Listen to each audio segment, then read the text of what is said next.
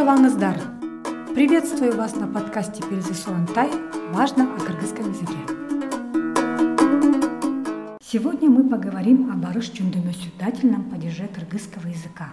Он отвечает на вопросы гимге – кому, имнеге, чему. Дательный падеж образуется при помощи суффикса «га», если основа заканчивается на гласную. Не забывайте о гармонизме гласных. Например, шар-га – в город. Мен шарга барам – я поеду или пойду в город. Кстати, в кыргызском языке нет различий глаголов, как в русском. Глагол «пошел» означает «пешком», «поехал» означает «на транспорте». Это еще одно облегчение при изучении кыргызского языка. Не надо лишний раз заморачиваться. Все передается через глаголы «бар» – «езжай», «иди», «гель» – «приходи», «приезжай».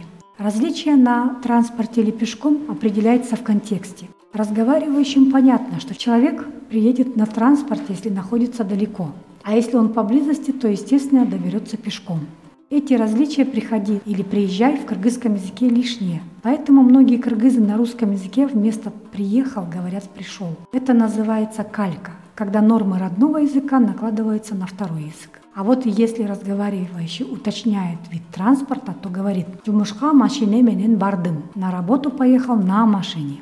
То же самое можно наблюдать и у русскоязычных при изучении кыргызского языка. В кыргызском языке есть двойные глаголы, в которых первый смысловой, а второй вспомогательный. Так, вместо «птицы улетают осенью в теплые края» в речи слушателей курса встречаются типичные ошибки. Например, «Гүзүндө куштар жылуу жакка кетишет», говорят они.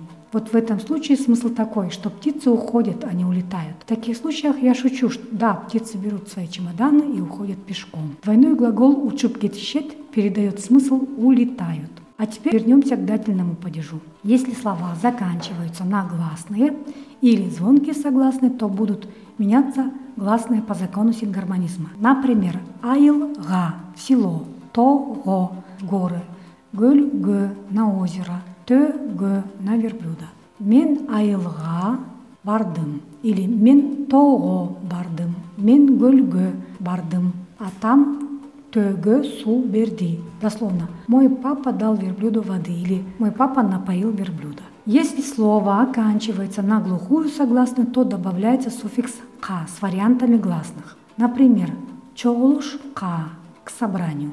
Мен чоғлушқа даярдандым я подготовился к собранию. Джурек к сердцу и так далее. С этим падежом часто употребляется послелог чейн – до. В русском языке предлог до. Например, күзгө чейин до осени, мектепке чейин до школы, окуга чейин до учебы. А теперь поговорим о функциональном значении применения данного падежа. Барыш чөндүмөсү обозначает конечный пункт движения. Например, мухалимге бар – сходи к учителю. Или как поется в этой песне.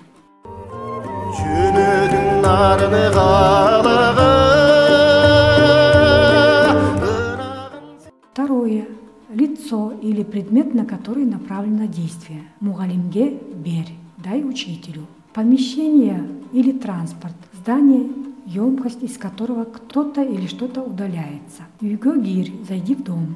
Автобус хатыш, садись в автобус, обозначает лицо или предмет, для которых совершается действие. Чоглушка даяр дандым. Я приготовился или приготовилась к собранию. И обозначает время действия. Бир джилга айылга геттим. Поехал на год в село.